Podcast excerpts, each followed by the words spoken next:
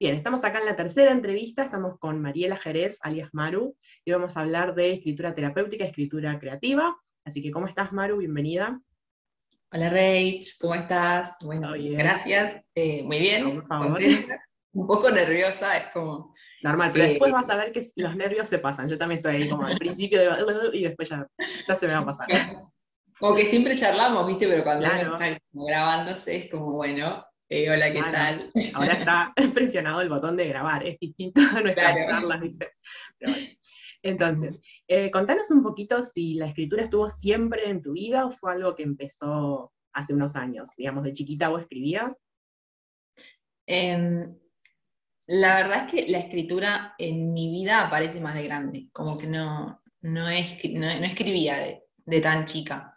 O sea, escribía en la escuela, lo básico, ¿no? El aprender a escribir en la escuela, claro, pero no, yo no, escribía de chica. Eh, de chica dibujaba, tenía un cuaderno en el que dibujaba, copiaba cosas, no sé, el Rey León, la Sirenita, ¿viste? Lindo. Como que ese, ese tipo de dibujitos, pero después no sé qué pasó con ese cuaderno.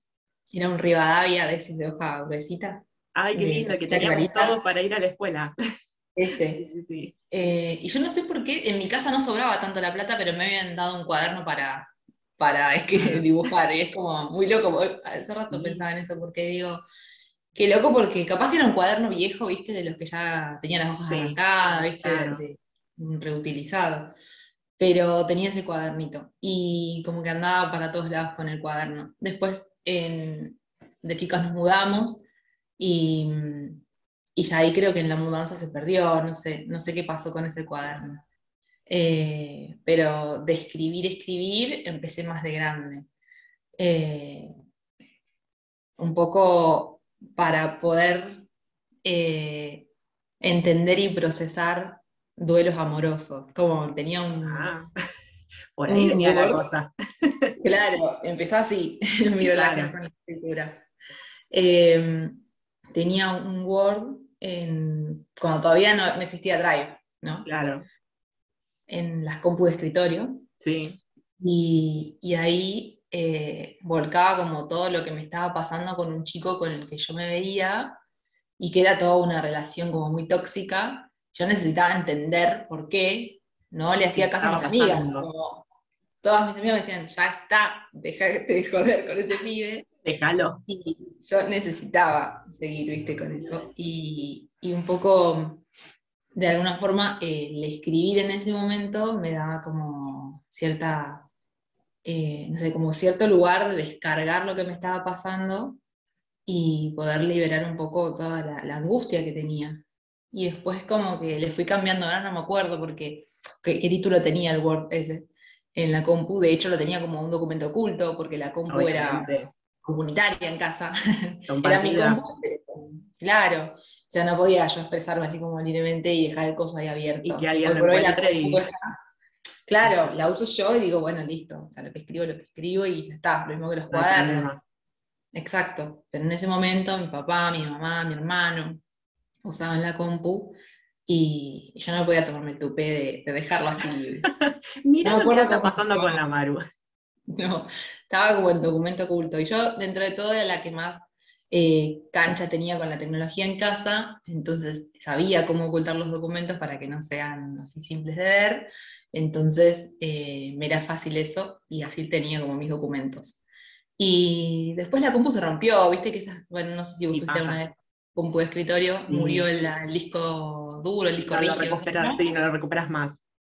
Claro, y ahí quedó, y me acuerdo que un amigo eh, me había, él entendía mucho más de tecnología y estaba re en tema, entonces como que me rescató algunas cosas y algunos archivos se pudieron recuperar y ahí estaba ese archivo. Y después, no sé, es como que yo me compré una notebook, entonces con uno de mis primeros sueldos invertí en una notebook y ya como que la computadora de escritorio me la olvidé y el archivo quedó ahí oculto.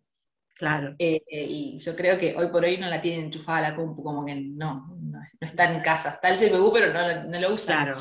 Y ahí quedó. Y como que siempre digo, bueno, capaz que algún día cuando vuelva a, a casa, enchufe de vuelta a la compu y me fije a ver. Claro, ese documento, porque sea, yo me sentía muy dolida por la situación. Era como, no sé, algo así como mis fracasos amorosos, algo así se llamaba documento. Sí, sí, sí. Eh, porque pasaba con ese pibe, pasaba con otro, y como que yo después decía, ay, no, esto me viene pasando hace rato, entonces enlazaba con... Patrón de fondo. Claro, porque no sé, el documento, ponele que yo lo había empezado cuando tenía, no sé, 19. Y, y hasta que empecé como a, redactar todo lo que me estaba pasando y después eh, enlazaba eh, con historias anteriores y del colegio y del jardín, viste, como que empezaba... Claro, vas viendo. Pero, claro, me va mal en el amor hace un montón de años, no es de ahora. no tengo suerte de hace rato, pero ¿qué pasa? Claro, ya nací así. Entonces un poco la escritura desde ese lado, en ese momento, me ayudaba a sentirme un poquito mejor, como bueno, con toda esta mierda que me está pasando, algo voy a hacer. Y el documento ese quedó ahí y en ese momento me ayudó a comprender un montón de cosas. Eh, entonces, no sé, yo tenía 19, así que hace rato, en 2011 creo, o antes, 2010-2011, que fue que, que, empecé con ese documento. Y después, cuando apareció todo esto de, de Facebook, había, ¿te acordás? Una parte, bueno, Facebook ya, ya estaba funcionando para ese tiempo, pero um, había una sección en Facebook que era como de escribir notas. O sea, vos tenías...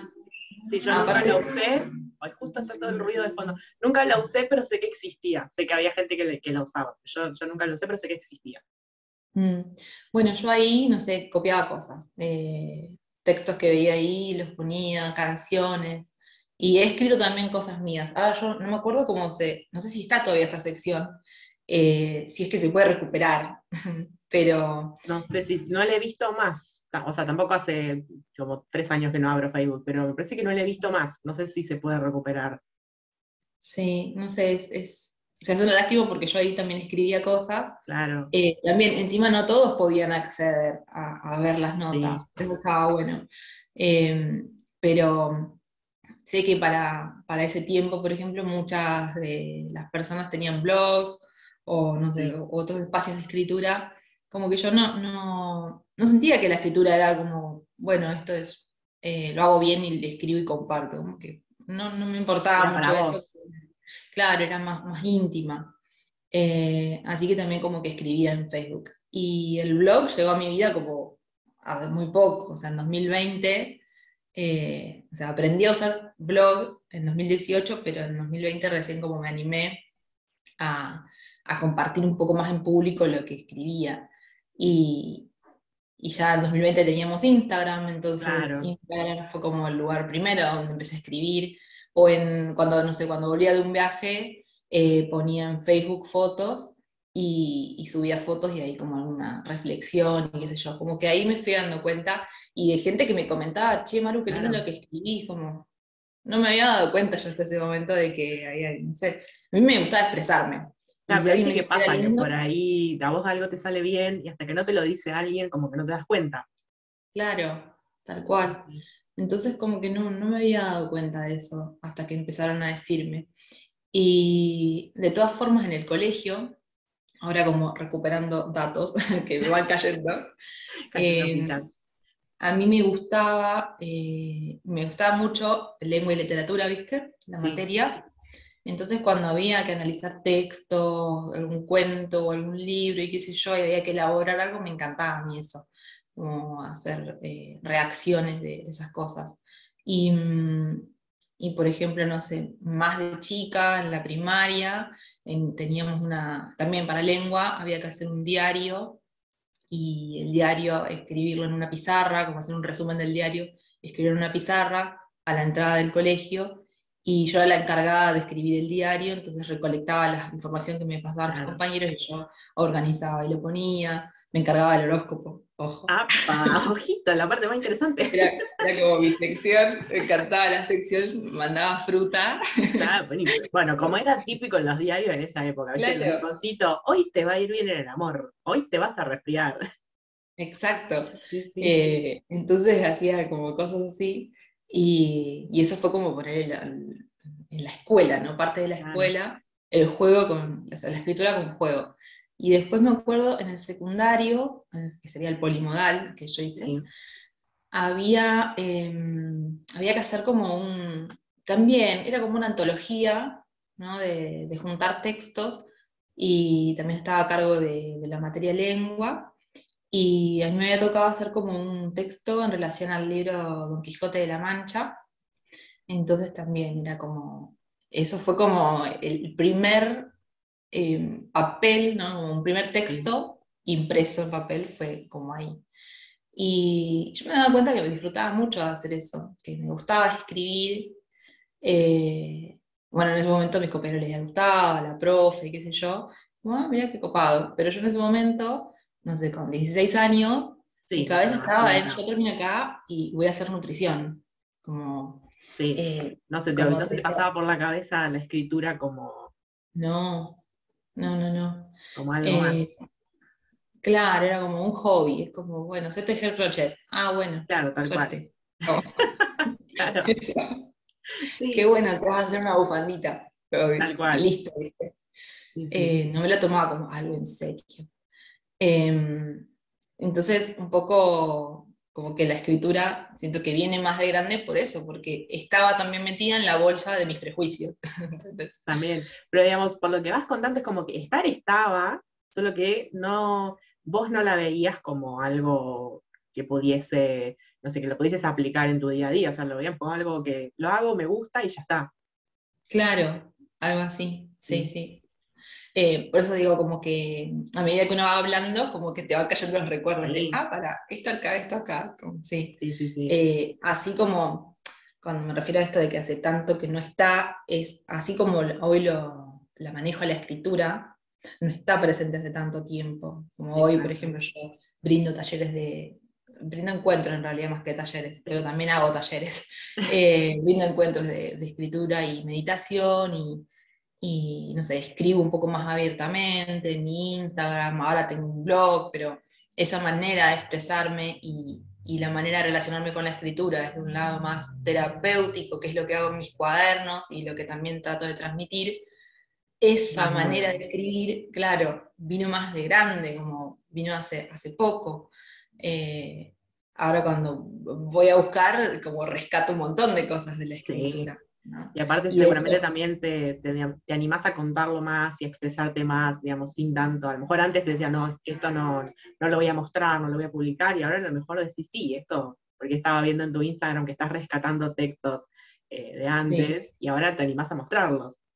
Claro, sí. Bueno, justo esta semana en mi Instagram yo contaba un poco una historia de, de que me ha pasado cuando, como yo estudié nutrición y después Em, ejercí y pasé como un montón de, crisis profesionales y en eso tengo un, cosito. No, pero queda buenísimo el, arco iris ese en la cara. es, de, las bolitas, ¿viste? Las ah, los cristalcitos. Ay, me encanta. Me encanta. Eh, ahora me doy cuenta que lo tengo en la cara. sí, sí, pero te queda re lindo. Ah, bueno, listo, lo dejamos. eh, entonces, esta semana eh, estaba como rescatando textos, de, en realidad una historia, no, un texto. El texto lo escribí en estos días. Em, en la que yo contaba un poco sobre ese, ese cambio que tuve en el medio de, esta crisis profesional. Llegó, bueno, la nutrición no me gusta. Estaba ahí todavía que no podía asimilar que no me gustaba. Y estaba yendo como a la psicóloga para procesar un duelo de una separación y el duelo de una persona que ha fallecido muy cercana a mí.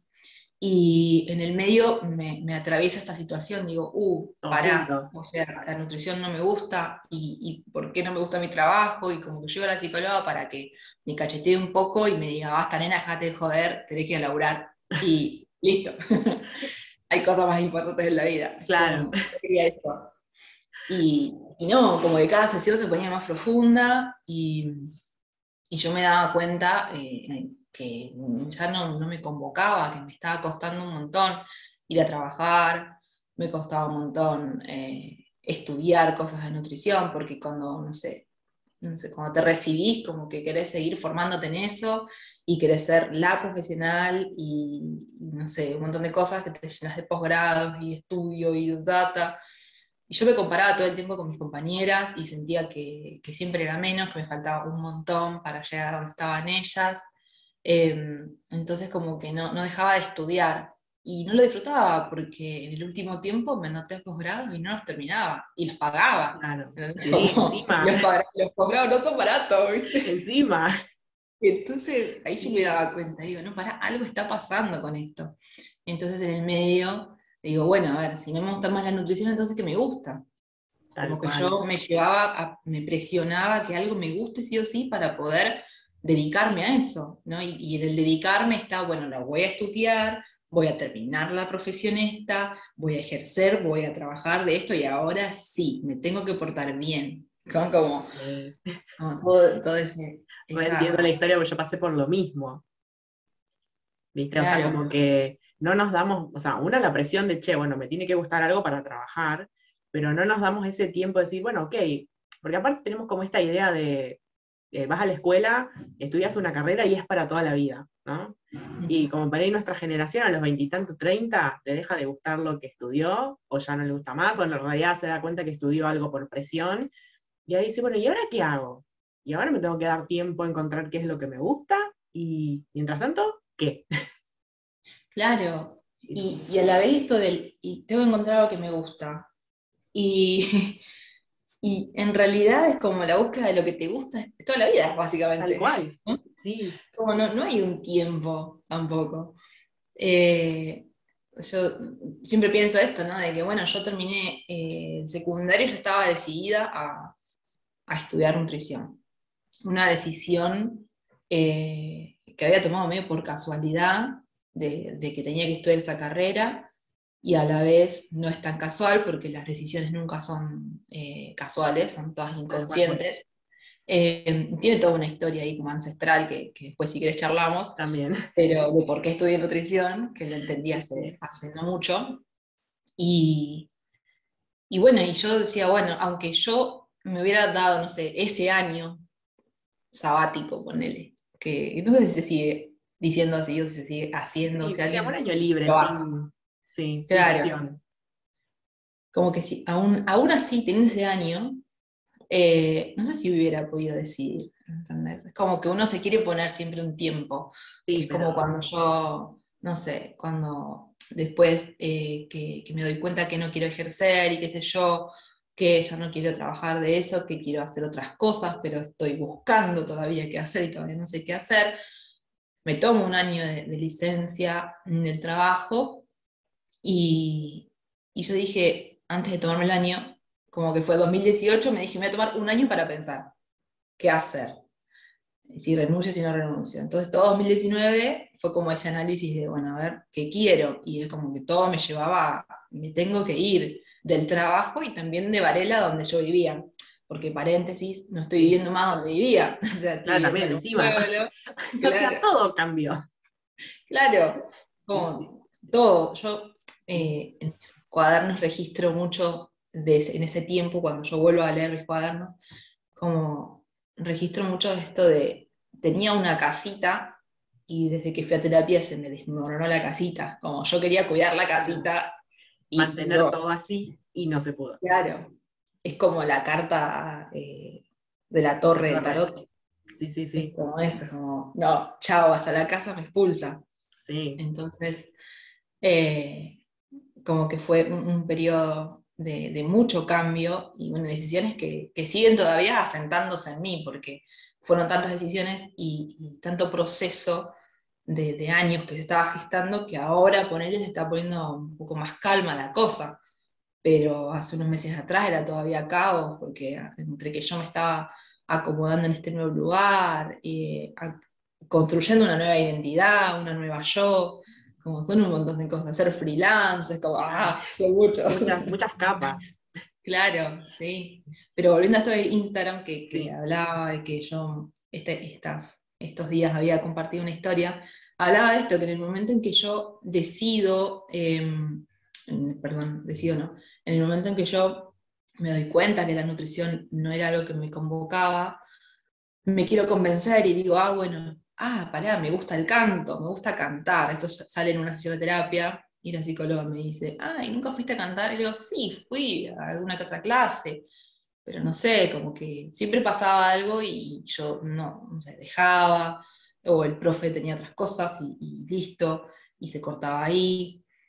Entonces, en ese momento empiezo a investigar, a ver qué, cómo se, estudiaba, se estudia, como que hasta yo... A todo nuevo. Ay, sí. Y yo después cuando empecé a cruzarme con un montón de personas que las empezaba a escuchar y eran del ambiente de la música, y yo digo, ay, esta gente estuvo toda la vida en mi vida y nunca las escuché, como, ¿cómo no me di cuenta? Claro que se estudia. Claro, ¿dónde estuve yo todo este tiempo? Claro, y yo necesitaba buscar un lugar donde se estudie, ¿entendés? claro, seguías con la estructura de la carrera y el título. Exacto, exacto. Porque básicamente necesitaba tener algo para contarle a mis papás de que, de que algo iba a ser, que no me estaba volviendo hippie. Porque sí, ¿entendés? Claro. Perdón por esto. O sea, yo sé que tenía mucho prejuicio y lo, digo así porque en ese momento, digo, mis cuadernos, o sea, me estoy volviendo hippie. Es como... Vos te imaginabas, no sé, en, en, pantaloncito rayado en la plaza tocando la guitarra y cantando. Claro, y todo bien con eso, las personas son felices, ¿no? Pero el tema es, yo no me lo, no me lo permitía y para mí le estaba repifiando. Eh, también eso, como que no me permitía equivocarme, no me permitía probar. Es Aparte, ese imaginario del éxito que tenemos, ¿no? Que tenés que estar en trajecito, tacos altos y portafolio y no tocando la guitarra cantando en la plaza. Exacto. no, no medimos, bueno, no será éxito lo que me hace feliz, lo que me gusta. Sí, lo que me hace sentir en coherencia, en paz con mí misma. Sí, como también eso, ¿no? Todos esos años y, todavía hoy yo me sigo replanteando eso, ¿no? qué es el éxito, qué es la felicidad. Yo quiero estar feliz o quiero estar en calma, como todas esas preguntas. Qué buena pregunta. Sí, y, de alguna forma es como eh, hacia eso me llevó todo ese, ese proceso, ese camino. Esto que yo contaba en Instagram esta semana tiene que ver con eso. Yo, los títulos que puse es, eh, caí en mi propia trampa por esto, de que eh, había elegido y creía que estudiar canto era lo mío, creyendo que había un lugar para mí. Ah, este es mi lugar, acá soy yo. Y sí, me daba más libertad y de hecho lo disfruté un montón, pero me ayudó a ver eso, que en realidad no es que quería estudiar la carrera y volver a, someterme a exámenes y qué sé yo, porque esa sería la tercera carrera, pues yo estudié docencia aparte. Entonces, como sumarme una carrera más me, dio a entender y pude comprender que en realidad estaba buscando validación personal a través de un título. Y validación con todo, validación claro. en, el trabajo, que me felicitaran Claro, o sea, yo hacía horas extra, me quedaba de más y como quería que alguien me diga, bien, Maru, muy bien. Como, ¿De quién estaba buscando la validación? Entonces, fueron como muchos años de, esas situaciones en las que hoy por hoy las veo y, las fui como integrando y comprendiendo hace no mucho. Y, gracias a, poder entenderlas es que puedo compartirlas, porque mm, vuelvo a también vos decís que a lo mejor el texto este lo escribiste hace poco, es que a lo mejor hace poco te terminaron, viste, como que armaste el rompecabezas de todas las fichas y ahora lo podés armar en ese momento, capaz que no lo tenías en claro. Claro, exacto. Eh, es como son procesos que, yo quería compartir, pero los estaba viviendo, como no los terminaba de comprender. De hecho, la profesión en sí dejé de ejercer el año pasado, que vos decís, bueno, listo, dejo la matrícula, dejo el título, no lo uso. Eh, como también, o sea, primero renuncié, después traté de darle un giro, también eso, me empecé a animar a probar otras aristas de la nutrición. Digo, bueno, a ver, la nutrición en el hospital no me gusta, atender en consultorio cada vez me, gusta menos, ¿qué voy a hacer? Y, todo eso me fue llevando, bueno, a ver, tal vez a mí me gusta otra parte, ahí en, en el consultorio surge esto que me doy cuenta de que las personas, más que buscar qué comer, buscaban que la escuches. Y yo me daba cuenta que escuchando a las personas ayudaba más que diciéndole, mira, tenés que comer esto a la mañana, esto a la tarde. Como... La listita. Claro. Eh, de hecho, yo eh, siempre fui de, criticar a, a, las nutris que hacían eso, de dar la lista y no escuchar. Y en el último tiempo yo me convertí en eso como no, no quería escuchar a nadie más, eh, porque estaba muy cansada. En la locura interna, como, yo iba al consultorio y sufría, como no, no quería atender más. Todo, todo me pesaba en el último tiempo. Y, y para mí eso es una falta de respeto hacia la otra persona. Entonces, cuando en el último tiempo, que tampoco fue, no sé, no fueron años atender así, fue ahora sí el último mes en el que ya me daba cuenta que, listo, no, esto no, va por acá, ¿sí? Eh, fue como, no, para, tengo que parar un poco y digo, si eh, tengo gente enfrente, no puedo hacer estas cosas. Eh, que estaría bueno que un montón de profesionales se lo replanteen también, ¿no? Porque en general en medicina, viste que es uno atrás de otro. Dos minutos, vamos, pase, pase. Claro. Sí, sí. Eh, a mí nunca, nunca me sentí cómoda atendiendo en 10 minutos, en, lo que es en la atención eh, pública, te dan como mucho 20 minutos, al menos estaba yo, eran 20 minutos por paciente, y después eh, he estado en lugares donde me daban cinco minutos. O sea, en cinco minutos es como, hola, ¿qué tal? Sí, te peso y todo. Y el peso, la altura, qué sé yo, no es nada. Eh, no te dice nada de la persona en sí. Tal cual. Entonces como que pasé por, como, por mucho enojo contra el sistema, contra cómo está la salud, eh, cómo tenemos que ejercer. Después pasé como por, por etapas de, de odio a, a, los médicos, por no valorar el trabajo nutricionista, y todas esas cosas, y los medios, y la mala información, y qué sé yo. Claro, entonces como que me daba cuenta qué cosas ya no me gustaban y qué cosas sí, qué cosas quería defender. Entonces, eh, antes de, cuando renuncié y antes de dejar la profesión, empecé como a animarme a, a brindar espacios más desde la alimentación consciente, desde un lado más holístico. Holístico también porque yo había empezado a estudiar Reiki, y me había abierto la cabeza también entender como el lado más álmico, el lado más energético. Entonces me daba cuenta de que, sumado a esto de que la escucha era importante, había algo más y, y eh, como que le fui dando esa, esa vuelta también. Eh, y en, ese, en esos acompañamientos que hacía con la nutrición holística también empecé a usar la escritura como, como una herramienta que, que, ayudaba a las personas a expresarse. Me daba cuenta de esto, ¿no? digo, bueno, cuando las personas se expresan, al menos tienen su lugar de expresión a través del cuaderno y también tienen el acompañamiento nutricional. Entonces, como que iba combinando las dos herramientas. Eh, claro, entonces en, ese momento en el que yo estaba como uniendo las dos herramientas, me sentía como bastante bien y cómoda con eso, pero después empecé como a, a sentir como mucho ruido todavía con la parte de alimentación. Eh, sentía que me daba mucha ansiedad querer explicar a las personas cómo, cómo relacionarse mejor con los alimentos sin tanta estructura, sin estar contando calorías, sin estar contando, no sé, el peso.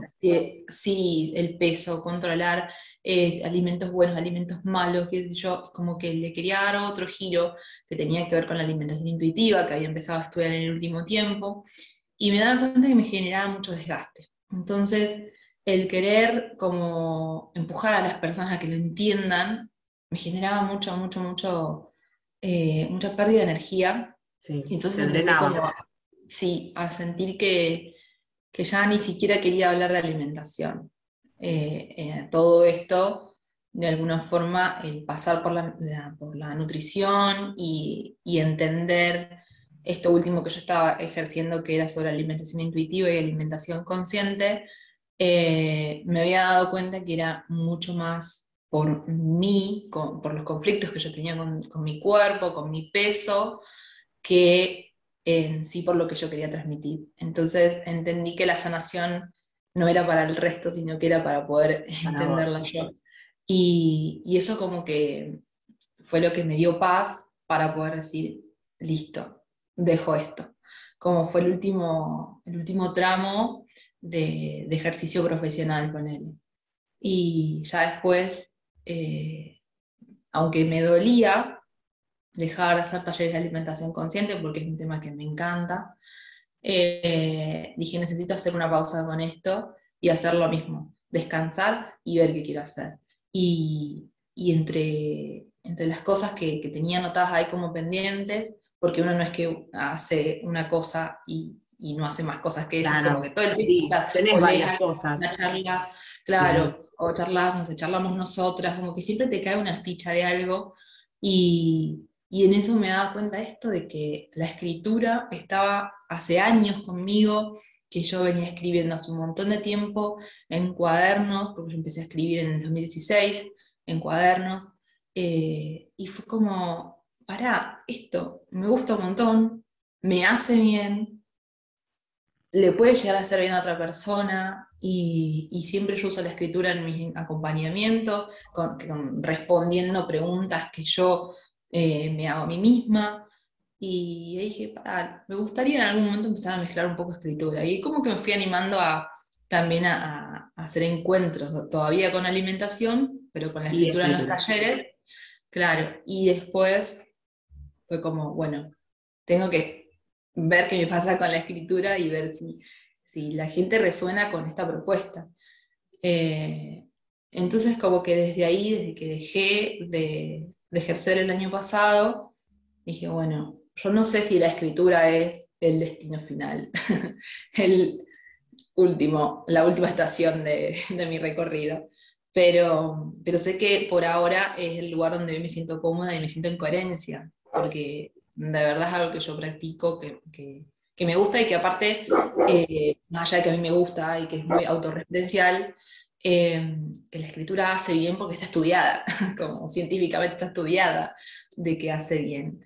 Entonces, como que también al, poder eh, investigar y empezar a buscar los beneficios de la escritura, si se estudió alguna vez, y cuándo fue la primera vez que estudió, quién es el pionero, y qué sé yo, empezar a encontrar toda esa información me dio a entender que estaba bien lo que estaba haciendo, que por algo me daba tanto, tanto placer y tanta, tanto alivio. Claro, no era solo tu experiencia personal, sino también que había estudios que lo comprobaban, digamos. Claro. Que le había servido no solo a vos, sino a un montón de otras personas.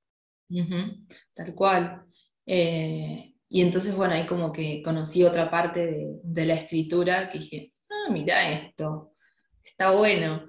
Y me dio más seguridad, que a veces uno no se anima a hacer cosas porque crees que le estás, no sé, que sos vos solamente con, eso y en realidad no. Claro, me estoy imaginando y después encontrás algo que lo confirma y decís, ah, no, para, no me lo estaba imaginando. Claro. ¿Qué ha pasado? Así que bueno, un poco de ahí viene, la cuestión de, la escritura. Como te decía, no, no está de, siempre así como la practico hoy, como escritura personal en mis cuadernos, como escritura eh, terapéutica como lo que yo hago en los encuentros eh, y lo que invito a hacer a las personas, pero sí viene hace un montón. Y de hecho, la escritura, viste que está relacionada con la lectura, como las dos cosas van como muy de la mano.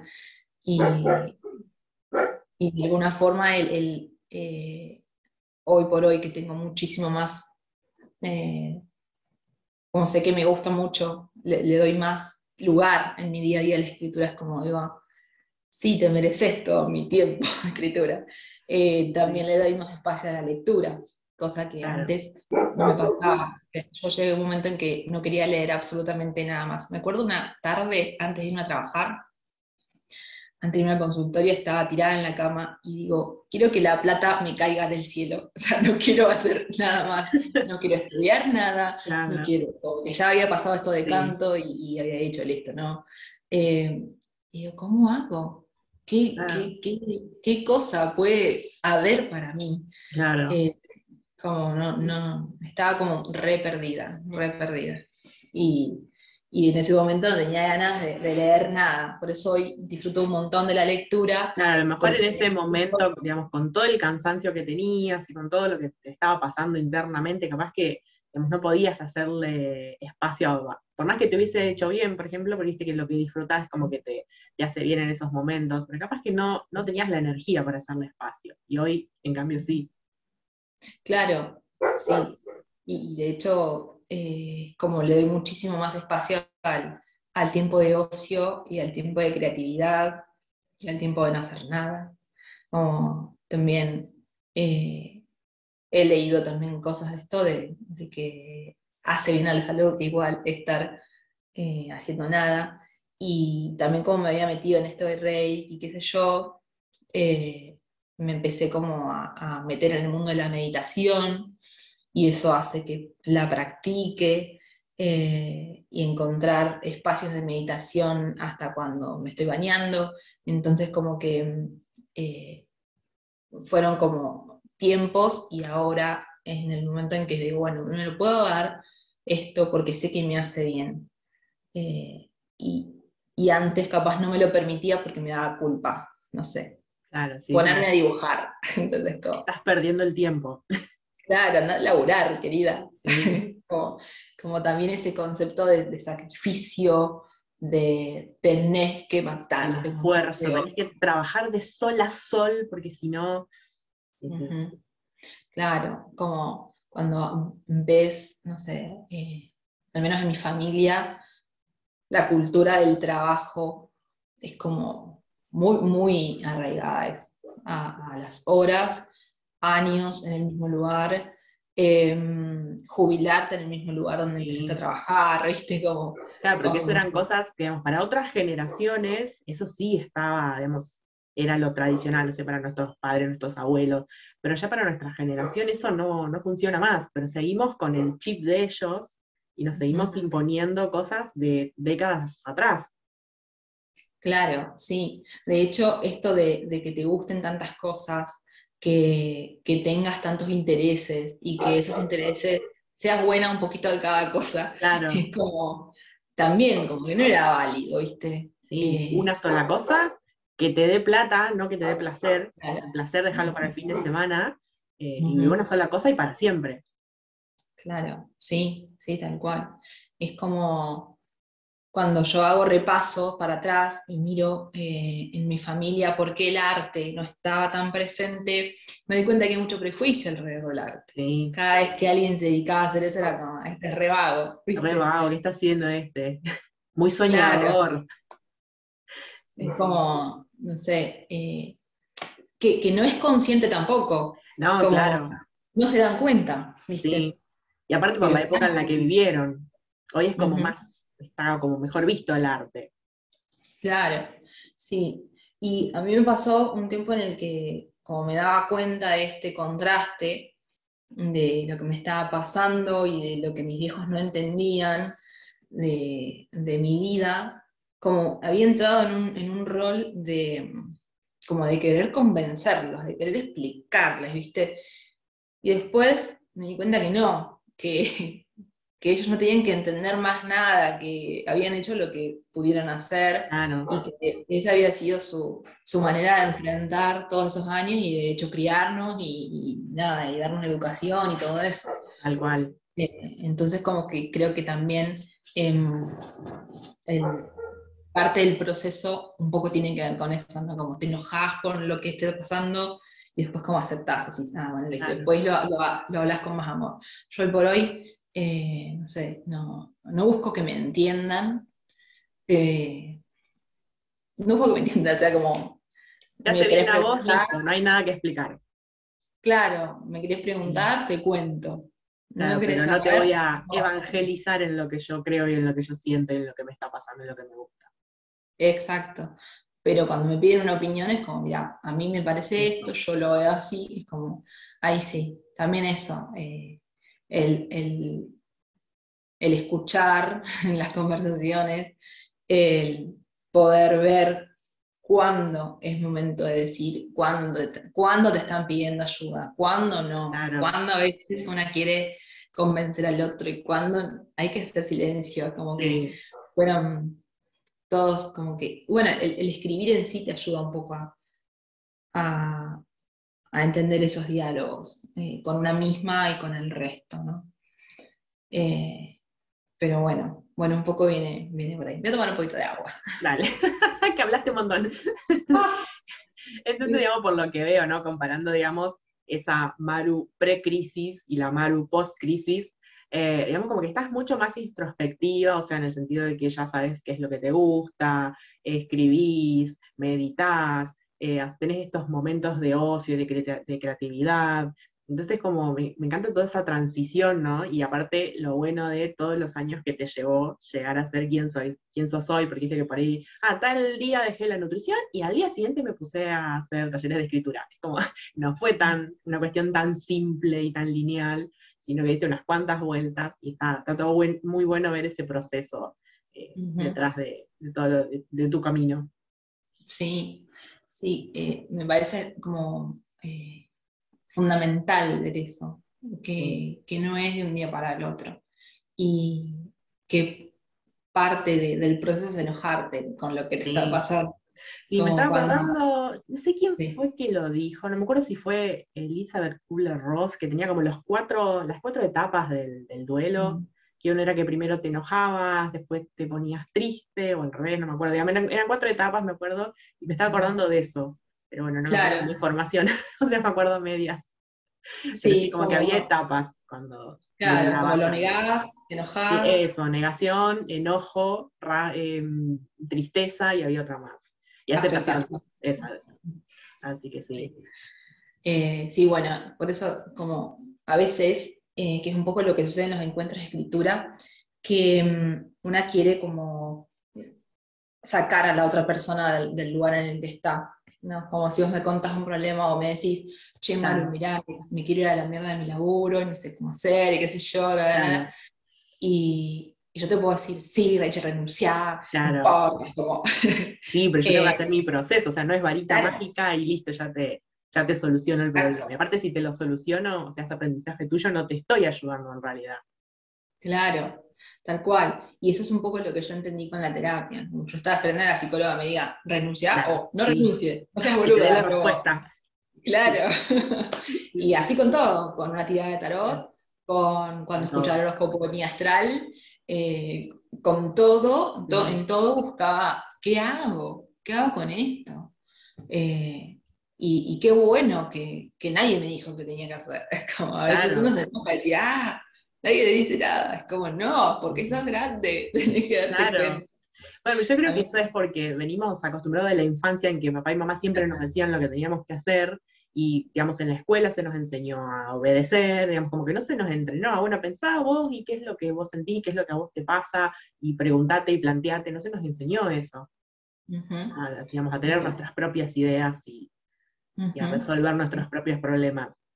Sí, sí, de hecho, es que me hace acordar esto porque mm, hay, yo siempre cuando, estudiaba, cuando, cuando ejercía nutrición, em, me pasaba que eh, quería explicarle a las personas esto de que uno decide qué comer muchísimo más de grande, o sea, pasás toda tu vida, no sé, periodo teta o mamadera, hasta que alguien te da de comer, te dan de comer, no manejas los cubiertos, hasta que aprendes. No, imagínate que que mamá te quiere dar el puré y vos le decís que no, y mamá te mete el puré en la boca y se acabó. Claro, tal cual. Eh, después el periodo en el que usás solo el tenedor y cuchara, o sea, primero cuchara, después cuchillo. Después cuchillo, y, no cualquier cuchillo, ¿no? Como eh, pasar el vaso de plástico al vaso de vidrio. Eso. Hay mucha transición todo el tiempo. Y hasta que decidís qué comer, qué vas a cocinarte, ¿Qué va, va a tener tu heladera? Que vos salís a comprar las cosas de tu heladera. Claro. En general, eso solo pasa cuando uno se independiza, cuando vivís solo, o sea que ese, esa, eh, esas decisiones en la alimentación suceden sí o sí después de los 20, sí. ponele, claro. A no ser que nada, que, te hayas ido a los 13 de tu casa y claro. por una cosa traumática o lo que sea, y bueno, y te tocó otra realidad, ¿no? Pero en general, eso sucede después de los veintipico. Así que imagínate que hasta que uno se replantea las cosas y sabe lo que tiempo. Claro. Entonces, eh, a mí mucho lo que me enseñó todo este periodo fue a tener paciencia, a, cultivar la paciencia, porque yo era una persona que quería todo ya. Ya. Eh, es muy fácil decir, ay, me gusta esto, voy, busco, lo estudio, listo. Ah. claro, pero cuando no lo tenés en claro, ahí es otro tema. Ajá. Entonces, eh, el desafío como más grande es bancarse el quilombo mental, es bancarse el quilombo emocional. Y creo que ahí es donde todos tambaleamos. claro. que un poco lo que, no sé, el autoconocimiento, bueno, la escritura, no sé, cualquier herramienta que vos uses para poder ayudarte, el fin es ese, poder aprender a no querer rajar de los problemas. Quedarte ahí con el problema. A claro, a trascenderlos, a los humanos, a transformarlos, pero no, no, no a escaparte. Y yo insisto mucho con eso en los talleres porque, porque pasa esto, ¿no? Como eh, se cree que la escritura, listo, hasta, ya está, me saqué esto de encima. no, el mal humor lo vas a tener igual aunque escribas. te va a bajar un poquito, pero el problema no se va a solucionar si no lo internalizás, si no lo repasás, si no lo integras. Eh, entonces, bueno, es como todo, todo este periodo para mí trajo muchas, muchas enseñanzas. fueron como muchas vueltas. ¿Qué es muchas vueltas? Claro, bueno, depende de cuánto es mucho, cuánto es poco, eso digamos como muy objetivo. Ajá. Depende, qué sé yo. Y, por ejemplo, ahora, ¿qué, lugar ocupa ahora la escritura, digamos, en tu vida? Por ejemplo, si me tenés que contar, no sé, un beneficio que te está brindando la, escritura en este momento. Hoy por hoy me ordena. Me ordena y en el, hecho de los pensamientos, ¿no? Como hay momentos en los que digo, ay, tengo que hacer esto, tengo que hacer lo otro, y lo escribo. A ver qué tengo que hacer. A ver, mente, ¿qué me decís que tengo que hacer? Como verlo en el papel de todas las cosas que tengo que hacer, como, ah, listo. puedo empezar por acá. Okay. sacás peso mental. Sí, me ordena en ese sentido, me da claridad mental. Eh, o cuando tengo algún tema, ayer estaba re mal humor porque las cosas que quería hacer no me salieron ninguna. quería mandar un paquete por correo y que llegue antes del miércoles y me acordé ayer y acá en el pueblo el correo no funciona como en todo el mundo. Eh, o las ciudades. Y, sí, tienen esta como acá. Acá también viene el correo, creo que viene dos veces por semana, entonces tenés que calcular eso. Claro, y yo dije, bueno, si lo llevo al paquete a la una, va a viajar. Y no, viaja el lunes recién. Claro, lo tiene el lunes.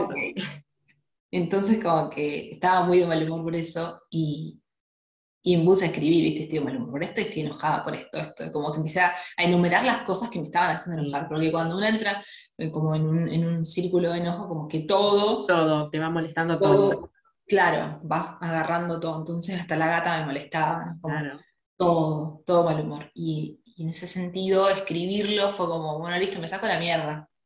Claro. A ver qué pasa. No estoy buscando que se me vaya el mal humor ya, porque sé que el mal humor lo tengo en el cuerpo. Sí, pero para entenderlo a lo mejor. Claro, comprender. Y después al final me he dado cuenta que no era el enojo con el correo, sino que era algo, más íntimo, como más profundo. Ángel, bueno, está bien, no me di cuenta. Entonces como que la escritura me, me, ayuda a dar claridad en ese sentido y como a limpiar el terreno, decir, a ver, ¿cuál es la emoción de fondo? ¿Qué es lo que me está jodiendo acá? Entonces ir a, a buscar ese, como ese pequeño. claro, el origen. Em, entonces, en ese sentido, me da orden y me ayuda a entender lo que me está pasando. Pero después, eh, otro, otra cosa que está muy presente, o otro beneficio que tiene la escritura que, que está muy presente estos dos meses, es que me ayuda a conectar con la creatividad. Entonces juego con la escritura y me animo a, no sé, no sé si escribir poesía, porque yo no sé ni cómo se define la poesía. Claro. Eh, escribo y me gusta escuchar, me gusta ordenar párrafos, como es conectarme con, como decía, con la escritura creativa, desde el lado más del juego. No pretender que eso se convierta en nada, ni en un post de Instagram, ni en un libro, nada, es un cuaderno agarro y me pongo a escribir y de pronto surgió algo, ah, oye, buenísimo. Entonces, desde ese lado son como las dos cosas que más, más uso. Tengo acá eh, me traje a mano la caja de mis cuadernos. A ver, a ver. No sé si vos tenías más preguntas, pero yo te muestro. Vos mostrame, mostrame, yo quiero ver. Este es como el primer cuaderno. Ah, mira, 2016, 2017. ¡Wow! Donde, donde empecé a escribir y eran súper pequeños. Fíjate que uno de los últimos. La diferencia es enorme. Y hasta ya personalizado, o sea, fíjate la diferencia. El primero se ve que es uno que compraste así y el otro ya lo personalizaste. sí, sí, sí. Sí, de esto, este me lo regalaron, así que imagínate que Ya te que de alguna forma como que se entiende, es como un regalo como, a Maru le gusta escribir. Eh, y de hecho, no sé, esto fue un año. Claro. Y esto fueron cuatro meses. Claro, la diferencia. Sí, sí, claro. Y, y, es un cuaderno, este fue el año pasado, es un cuaderno que está en simultáneo con otros cuadernos, porque empecé como a dividir, en uno escribo, en otro dibujo, en otro hago collage, en otro pongo ideas, y antes como era todo lo mismo. En realidad antes ni siquiera escribía las ideas, como que claro. estaban ahí. Es que en el tiempo en que yo estaba como muy conectada con la nutrición y demás, la parte creativa mía quedaba súper de lado. Como no, no, le, no puedo darme tiempo a esto, pero en mis, cuando yo repaso mis cuadernos, eh, a mí me sorprende esta, que está, lo, escribo, pero es como no lo veo en el momento, ¿viste? Claro. En el momento no lo veía, pero es como quiero tiempo para mí, como eh, tengo ganas de ver una película, tengo ganas de hacer otra cosa, y, y yo no, no, me, no, me, da el permiso. Entonces, como, pero me tengo que poner a estudiar sobre claro. hepatología. claro, o a trabajar, o a estudiar, o a hacer algo más productivo. Exacto, como que todo, mi tiempo pasaba por ahí, tiempo libre quería estudiar para ser mejor. Sí, me ibas a decir algo. Claro, y anímicamente, o sea, me imagino la diferencia de la Maru que no creaba con la Maru que hoy se, eh, se da ese espacio para crear y conectar con la creatividad y el juego. O sea, la, diferencia interna tuya me imagino tremenda.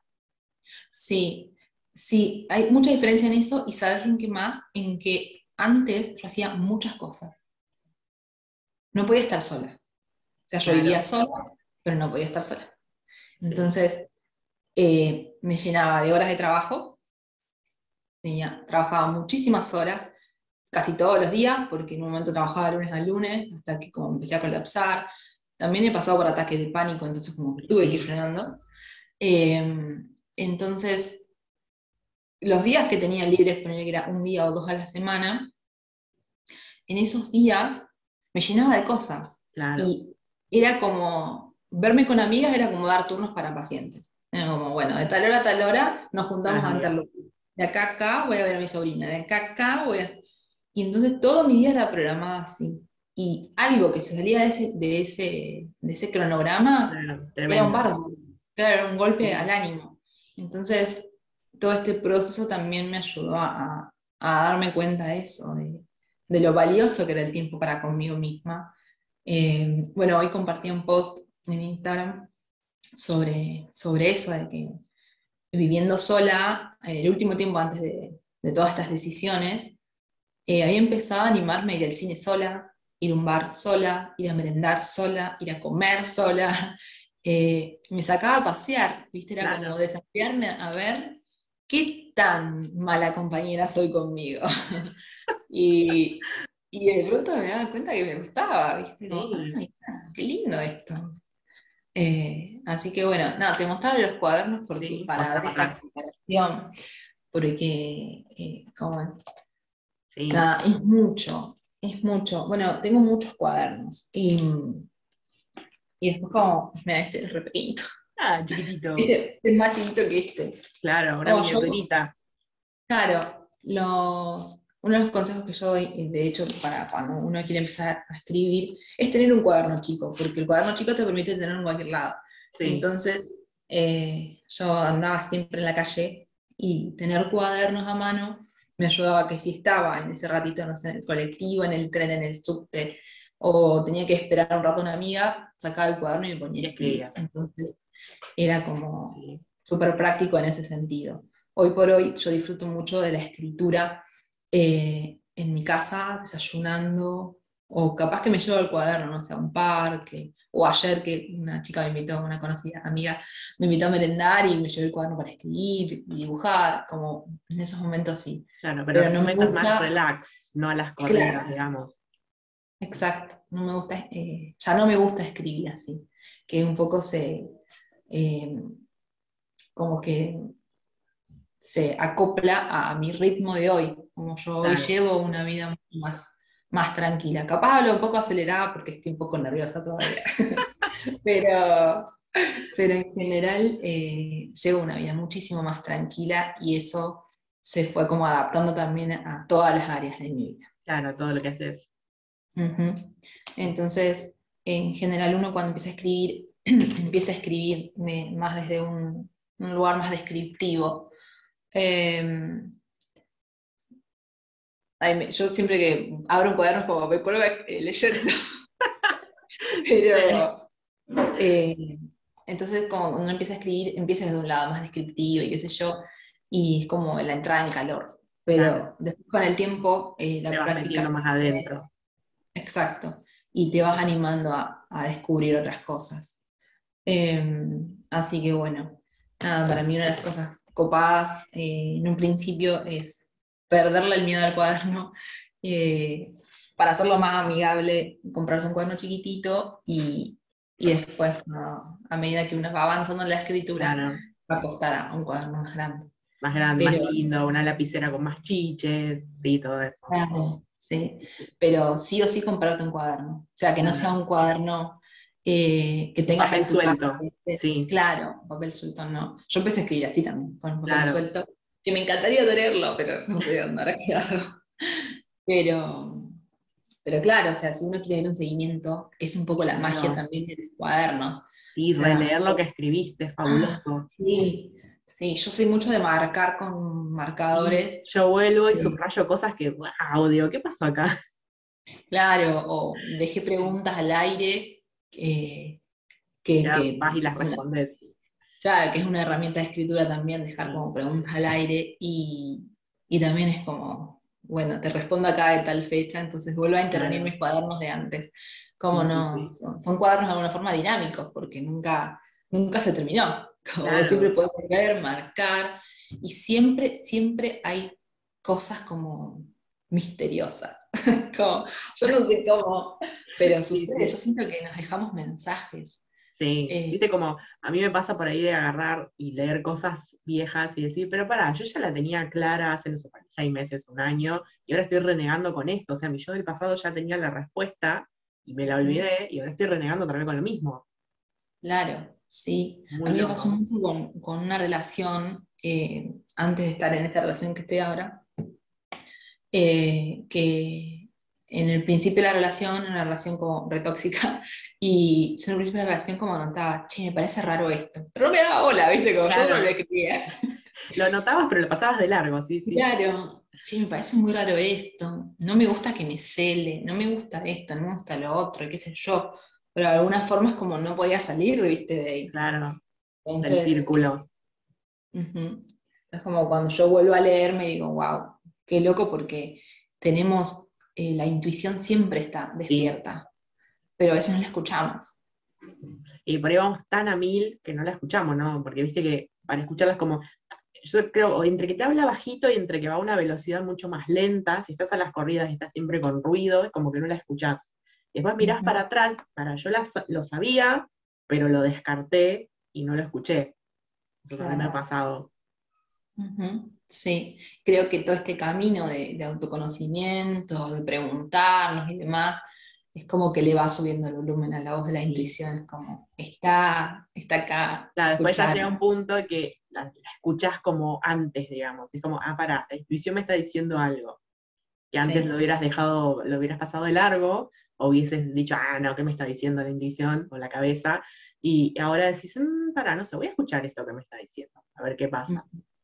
Sí, sí, ahora es como más, más válida. Sí. Porque también creo que a medida que vas transitando el camino, te vas sacando un montón de máscaras. Entonces la, voz de la intuición no choca tanto con quien sos. Claro. sos vos.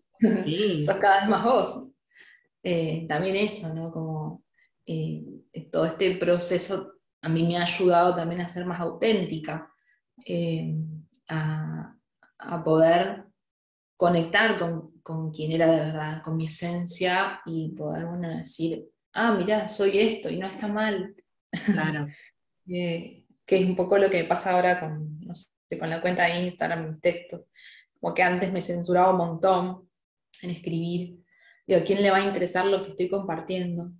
Y, de pronto cuando ah, se escribía un texto más sentido, eh, y no tanto de tres tips para tal cosa. Claro. Como escribía más, más abiertamente, mostrando un poco más de mi mundo interior. De pronto aquí me escribían por mensajitos, como, qué copado que a esta persona le llegó y que algo puede construir a partir de eso. Eh, lo mismo, yo como cambié mucho mi manera de escribir también en las redes, eh, porque bueno, las redes todo el mundo, ¿no? Pero sí. También como dejé de enojarme con Instagram y el algoritmo, como no me suma enojarme, si total no. el malestar lo tengo yo, no lo tiene el tipo. Claro. Él sigue haciendo plata igual, aunque nos enojemos no, así que... Claro, y nada, y es su propósito, qué sé yo, sí, está bien. Está, que le vaya bien. Es como, no, no, me suma, la verdad, enfocarme en eso. Y también me, me cansé un poco de, de, la queja en las redes del algoritmo y de esto, y que como me, me hinché un poco de eso. Y yo me daba cuenta de eso, que cuando uno se queja, también transmite queja, yo no quiero transmitir eso. Claro, estamos desde el lado víctima, en cambio si vamos desde la solución, o qué puedo hacer yo para uh -huh. trabajar con esto, ahí es otra cosa, es distinto. Claro, sí. Entonces, en el, en el juego este de, de estar en, en, las redes, como me di cuenta de que si yo disfruto de la escritura, no puedo trabarme para escribir para la red. Claro. Como, no, yo me gusta escribir, y si eh, quiero compartir un texto en Instagram y lo tengo que súper recontra mil editar para que a la audiencia le llegue, para que claro, esto no, que eso ya deja de ser auténtico. Reglas, se pierde, claro. Entonces empecé como a jugar, a ver, las cosas que yo escribo, permitieron más a, a jugar con la escritura de ese lado. Bueno, a ver, escribo y listo. Y capaz en la semana me pongo a releer las cosas que escribí y dije, ay, mira, esto capaz lo puedo compartir. Claro. Y sale, Sí, sí, sí. Así un poco pasó con este texto que, que hablamos al principio, que compartí en estos días. Eh, surgió de una reflexión propia y me puse a escribir y escribir y escribir y dije, wow, ah, mira, entendí esto. Bueno, a ver, capaz lo puedo compartir. Claro. Y, pero en realidad, en principio, fue como jugar con la escritura para poder comprender lo que me estaba pasando con esa situación. Y recién ahí, después cuando dije, ah, copado, recién ahí se pudo como compartir. Claro. Entonces, un poco cuando queremos jugar con la escritura, creo que Instagram te quema un poco la, la creatividad. Y porque yo creo que cuando pensamos en escribir para Instagram, pensamos en las reglas. Bueno, tengo que empezar así, tengo que hacer una pregunta, tengo que poner tantos caracteres, tengo, o sea, tengo que, tengo que, tengo que. Y es, bueno, yo escribo. Y después, en todo caso, una vez que lo escribí y veo de adaptarlo a Instagram, veo de sacarle a lo mejor un renglón porque me quedan muchos caracteres. Uh -huh. Sí, Sí, sí, pero hasta que pasás eh, como por todas esas barreras te das cuenta mm. después. Y siempre uno vuelve a una misma. Claro. Como te das cuenta, decís, ah, cuando más me trabé, como menos funcionaban las cosas. Claro, más reglas me ponía, menos funcionaba, tal cual. Claro. Entonces yo como me, me, me, fui dando cuenta de eso, en el área Instagram y en el área vida. Como claro. Cuanto más reglas me pongo, menos fluyo, menos se me dan las cosas, más me trabo cuanto más me divierto, más me río en el día. La importancia de la risa, como, sí. como, yo me reí hoy, cuando te das cuenta de esas cosas, decís, ah, para, sí, las veces que más me divierto, más fluye y más claro, se claro. habilitan las cosas. No tengo sí. que estar ahí atrás controlando todo, solo tengo que disfrutar. Eh, eso es una, como las cosas que, que, me están pasando más últimamente, ¿no? De, de permitirme disfrutar, permitirme disfrutar sin culpa. No sé, me, me, di cuenta que, por dar un ejemplo, ¿no? que me encanta a mí dormir mucho a la mañana, mucho. Dormir, dormir y, y no despertarme con despertada. Eh, sufro cuando tengo que hacer algo que me demanda estar, no sé, más antes por un trámite, lo que sea, sí. porque no me gusta respetar horarios. ¿viste? Me pasa y igual. Me gusta dormir y hacer las cosas despacito no sé, esta, no sé, esta entrevista o esta charla, no la hubiera podido tener a las 10 de la mañana. Es como, todo bien, claro. pero no, no me sale. No son tus horarios, no son tus ritmos. Claro, y conocer ese ritmo, lo empecé a conocer hace poco. O sea, a una parte gracias a la pandemia, pero levantarme eh, tarde me daba culpa, digo, ¿cómo puede ser? Eh, eh, y ahora recién es como un tiempo en el que disfruto mucho, se me permite disfrutar, y ya la culpa se va diluyendo. También eso es como... Eh, Parte es lo que necesitas y lo que te hace bien. Entonces, bueno, uh -huh. no importa lo que piensen los demás, la culpa que siento, o sea, me hace bien y lo necesito. O sea, uh -huh. si me levanto temprano, no rindo, o me siento mal, o, o sea, no fluyo. Sí, sí, pero es lo mismo, ¿no? Parte de todo el camino que hay que hacer para darse cuenta. De, bueno, de validar los sentimientos. Como te sentís culpa, está bien. Claro. Porque te enseñaron a sentir la culpa, está bien, sentila. Después en algún momento vas a ver qué pasa. Pero mientras cuestionatela. claro. Bien, sentila, pero cuestionala un poquito. Sí, sí, sí. Y así, y así con todo. Volviendo un poco a lo que contabas al principio, esto de por qué había sido que estudiaste nutrición y mencionaste algo de, la genealogía y como de que tenía alguna razón que ver con, tu árbol familiar. Que me, apasiona todo lo genealógico, así que si podés por ahí tocar un poquito ese tema, ya que estamos hablando del disfrute y, cómo fluyen las cosas, ¿podés contar por cómo fue que decidiste estudiar eh, nutrición? Em, eh, a ver, a ver, ¿por dónde empezamos? A mí también me encanta, me encanta el tema, es como súper, súper largo. Sí, después, otra vez tenemos que hacer otra entrevista sobre ese tema nada más. Sí, es como mucho. Em, decía esto de que hace poco había comprendido el por qué había estudiado nutrición, porque uno cree que hace las cosas conscientemente, pero en realidad hay como todo un detrás nuestro que es nuestro inconsciente personal, el inconsciente familiar y el inconsciente colectivo, que hacen que uno decida o cree que decide determinadas cosas. Entonces, en un comienzo, por ejemplo, para mí, eh, yo entendía que había estudiado nutrición y que había elegido, dije esto al comienzo de, de que fue medio por casualidad, porque mi hermana en ese momento, yo tenía 16 cuando mi hermana ya eh, estaba mm, antes, yo tenía 15 cuando mi hermana eh, estaba en la facultad y ella en realidad había terminado el secundario y quería ver qué podía estudiar, ella no sabía muy bien qué, estudiar, entonces sabía que le gustaba capaz bioquímica, no sé qué, y esto y otro, y un día fue ella a la facultad, eh, al, CBC, sería de, Avellaneda, como una charla, de, las carreras y qué sé yo, y trajo de esa vez un montón de libritos de distintas carreras. Y entre ellos apareció y trajo el de nutrición, pero trajo de psicología, no sé, medicina, un montón. Y eran como todos los planes de estudio de todas las, de todas las eh, facultades que había en, la zona, en Buenos Aires. Ah, no, en realidad todo el país. Em, entonces, bueno, ese librito yo lo agarré, me leí todos, y cuando en una parte del libro, también lo ando teniendo por ahí, el librito, eh, porque es como, nada, le tengo cariño porque, claro. más allá de que yo me enojé mucho con la nutrición y pasé por todo ese proceso. pero fue lo que te ayudó a decidir. claro, hoy estoy como en, el proceso de qué bueno que pasé por acá porque todo ese camino no me hubiera llevado hoy a donde estoy. Entonces, sí, yo creo que no es, por más que nos enojamos, yo creo que tendríamos, o sea, está bueno que hayamos pasado por donde pasamos. Sí, re. Que, es bueno, cuando agradeces lo que te pasó, es parte también de cerrar el ciclo de duelo, ¿no? de, ese enojo que tenías. ¿sí?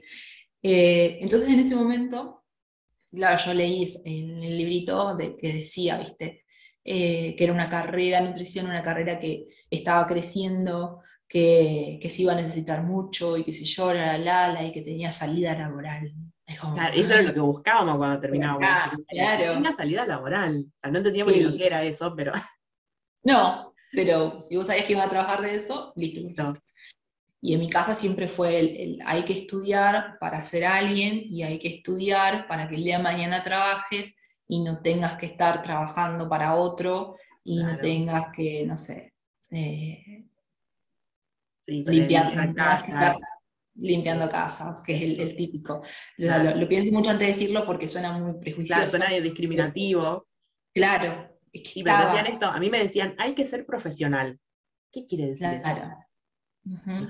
Sí.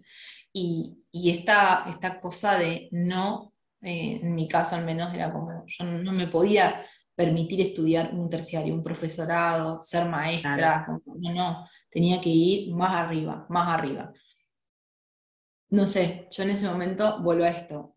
El librito llegó, yo lo leí, dije salida laboral, buenísimo, como me sacaba un peso de encima gigante de tener que decidir el día que terminaba el colegio, ¿no? Como, oh, listo, voy a estudiar esto. antes había pensado y sentía como ganas de estudiar psicología, y yo siempre tuve esto de hablar y escuchar y qué sé yo, entonces como que me gustaba mucho y, mis compañeros me cargaban de que iba a ser psicóloga. Em, y antes quería ser maestra jardinera y tuve como un tiempo en el que quería ser locutora, viste, como que la parte de la pasando. La voz estaba, de como tener ese lugar. Cuestión es que en ese momento yo decidí, estudié nutrición y la resufrí porque no me fue fácil. Em, siempre en el medio también trabajé porque mi viejo se queda sin laburo. Entonces como que no me, no me fue sencillo, ¿viste? Eh, a mí nadie me obligó a ir a trabajar, eh, pero, pero era como... Sí, bueno, sí. No puedo no hacerlo.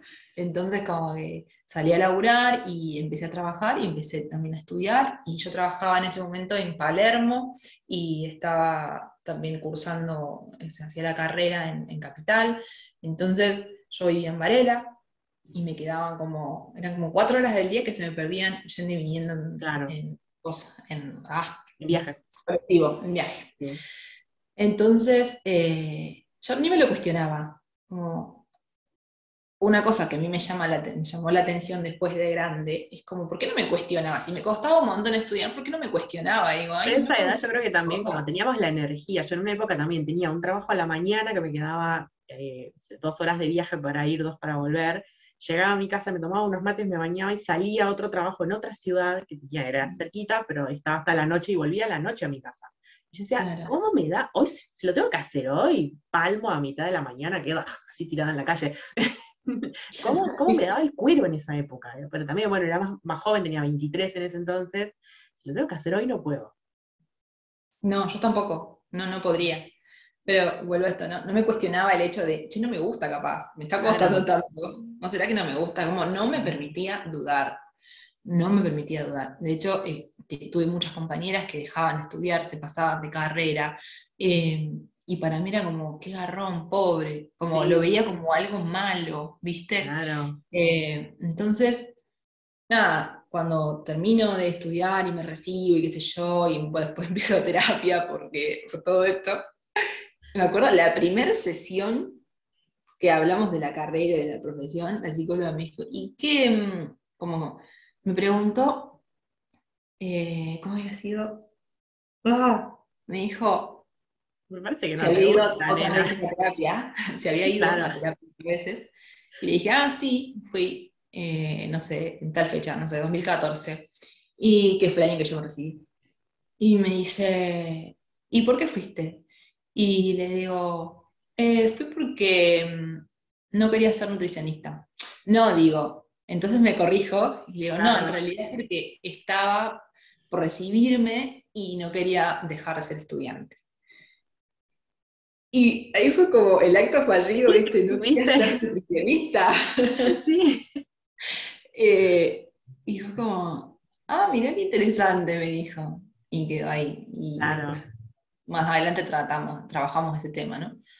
Pero por eso, en esas respuestas que a veces hacemos de acto fallido, es el inconsciente hablando por nosotros. Hay mucha información eh, ahí.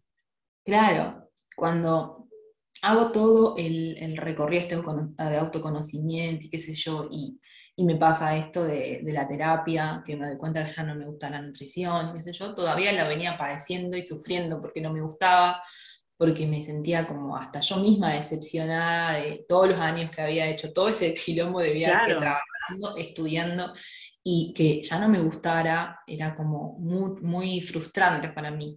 Entonces, eh, no pude terminar de darle un cierre hasta que no conocí el motivo ancestral de mi elección de la carrera. Y esto del motivo ancestral, que parece como un chino, tiene que ver con eh, la decisión de, o sea, el por qué estudié nutrición desde una mirada más genealógica, que es lo que hablamos al, comienzo, que la descubrí gracias a la decodificación.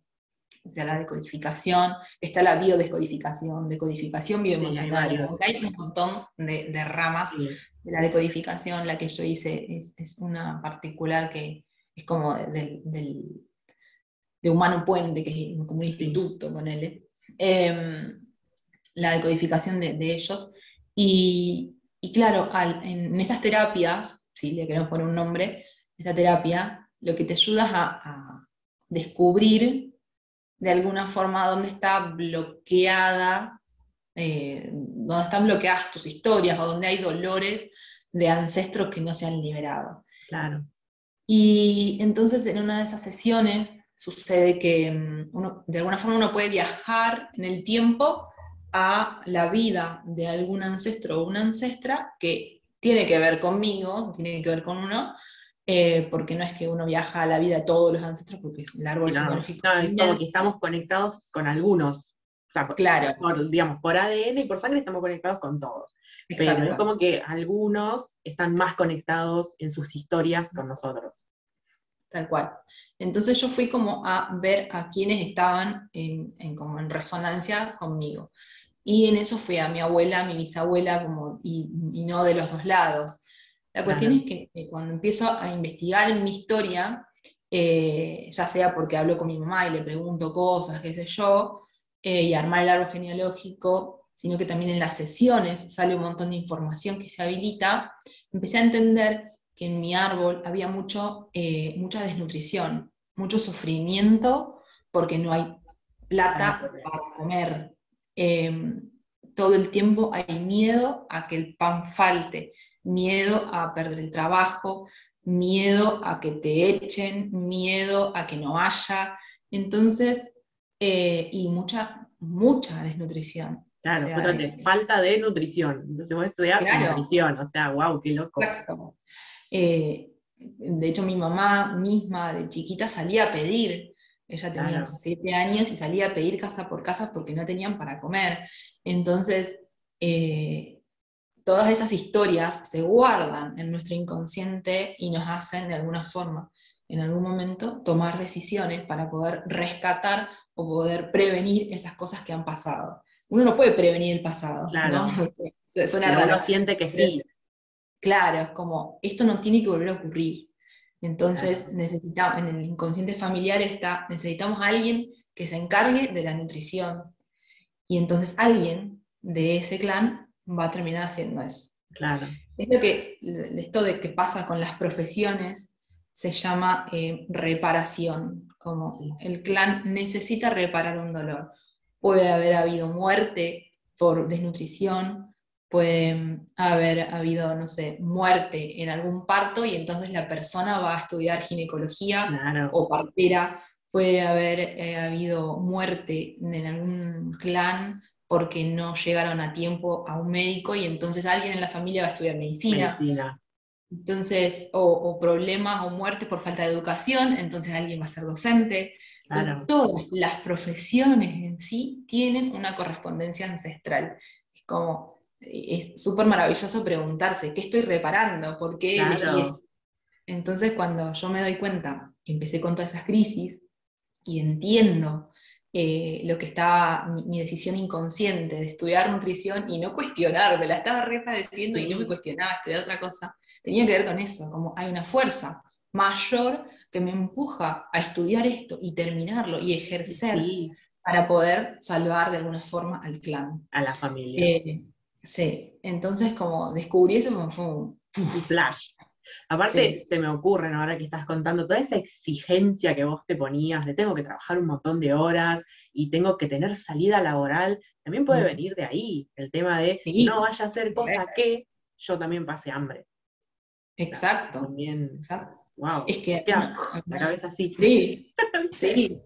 Eh, de alguna forma todos, todos, todas las personas que hoy están vivas eh, tienen un pasado, porque todos venimos del mismo lugar. O venimos de, descendientes de guerras, o que han pasado hambre, sí. Yo creo que, no sé, nadie zafa de esa. Claro, ¿no? Por eso es como, está tan metido, porque todos venimos del mismo lugar, que de alguna forma, en algún punto, algo te duele de eso, y por eso haces lo que haces. Eh, claramente es cuando, cuando te preguntas de por qué no me puedo permitir eh, descansar. Claro. Viene con esto, nena, anda a laburar, que tú te descansar. Si descansas, no comes. Claro, exacto. Entonces, eh, a veces uno se llena de culpas y en realidad se dice que la culpa no existe, que es aprendida, ¿no? Y tiene que ver con esto, con, con esas cosas inconscientes que están en nuestro árbol genealógico, en nuestra historia familiar y en nuestra historia colectiva, ¿no? Porque si, hubo, guerras es algo colectivo, ¿no? que a todos nos atravesó. Eh, entonces, bueno, un poco, un poco viene de ese lado. Fascinante el tema. Tenemos que hablar, o sea, hacer una entrevista pura y exclusivamente del tema genealogía y, árbol genealógico, porque es, o sea, me apasiona este tema. A mí también. hablar cinco horas de eso. sí. sí, sí. Así que, bueno, no sé si te parece, no sé si querés agregar algo más. De lo que estuvimos eh, hablando de, de, esto, de la escritura, de algo, lo que se te ocurra. Eh, no, solo invitar a las personas a que si alguien está viendo esto y, no me conoce en general, nos vienen conociendo a las dos, ¿viste? claro, es como que por lo general. Nos conocemos un poco. Pero con las dudas si no te conocen. Hace rato. Y, bueno, si alguien que llega recién nada, y quiere conocer un poco más sobre escritura y cómo, cómo practicarla, cómo, cómo, cómo ayudar al proceso de autoconocimiento, ayudarse a sí misma. Eh, a conocerse, a, bajar un poco los cambios, a cuestionarse, a permitirse descansar y demás, eh, y aprender bueno, la herramienta de la escritura en sí, que se arrime a mis redes, me pueden encontrar en, Instagram como Mariela Jerez, después supongo que Rachel lo va a dejar por ahí. después abajo te dejo todos tus datos, pero anda contándonos dónde te podemos encontrar. Eh, por ahí en un comienzo, y desde ahí está mi link free y pueden ir a mi podcast, que subo meditaciones eh, en mi blog, que está la, la, bueno, los textos que voy escribiendo, y también mi proyecto de cuadernos, que hago cuadernos artesanales con una amiga acá en el pueblo, así que también... Eh, Son hermosos. Contanos también el, el, Instagram de los cuadernos, así también te pueden encontrar. Sí, el de los cuadernos es wabi.cuadernos. Wabi con eh, W. Igual acá abajo les vamos a dejar. Eh, así que, bueno, eh, queda abierta la invitación a que se sumen a la cuenta, que siempre comparto reflexiones. Y desde ya, si se quieren sumar a algún encuentro, todos los meses estoy brindando encuentros de escritura y meditación presenciales acá en el pueblo, en Bordenave, pero también estoy haciéndolos online Así que también está eso disponible. Todos los meses hay encuentros. Buenísimo. ¿Y estás teniendo un tema por encuentro, si mal lo entendí? O sea, eh, cada mes tiene un tema que vas a tratar. Si quieres contarnos los temas que tenés preparados para estos meses. Te lo voy a dar como novedad. Ah. un machete ahí. Así para si a la gente le interesa un tema y si quieres sumar ese mes, este, ya saben cuándo es. Tengo acá em, como todos los encuentros eh, hacemos, eh, eh, escribimos a partir de consignas que, nos ayudan como a soltar la mano y hacemos encuentros con distintos temas. Las consignas en sí apuntan a poder expresar nuestras emociones y otras nos ayudan a conectarnos con nuestra creatividad. Em, tema, bueno, en mayo, mayo que, bueno, no sé esto cuándo va a salir, pero bueno, el, lunes capaz, así que ya contalo porque es la, ah, semana que viene, así que aprovecha. Sí, el sábado 21 de mayo a las 15 horas vamos a estar.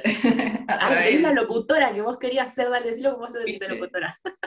Sábado 21 de mayo, 15 horas. me encanta, me encanta.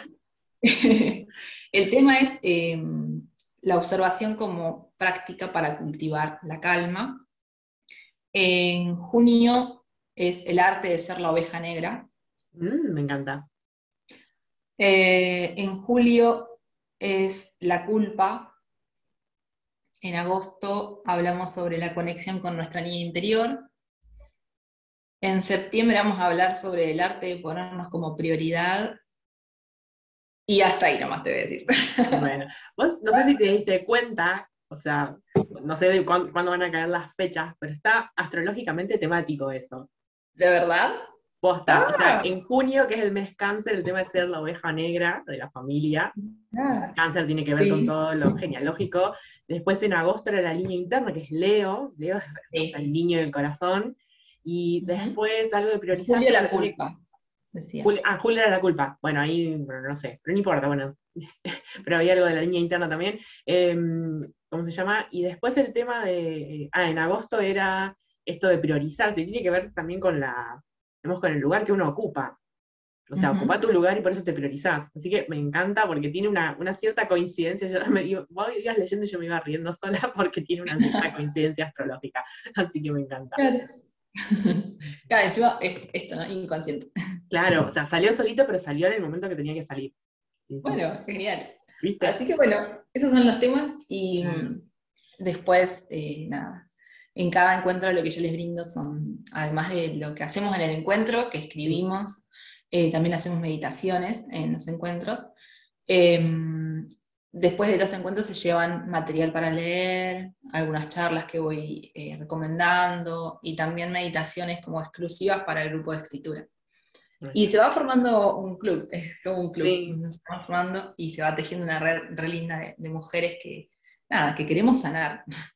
Sí, aparte completito porque tenés todo, o sea, no es solo ahí ese ratito del, encuentro, sino tenés también para llevarte a casa y para seguir este, practicando después una vez que hiciste el encuentro. Exacto, tal cual. La idea es esa. Y de acá de parte de una que por años, yo creo que te conté que por años estuve negada con la escritura, o sea, si me decía, o sea, si al, yo de cinco años atrás le decía, vas a estar escribiendo y vas a estar entrevistando a alguien que escribe, yo te hubiese dicho, déjame hablar pavada.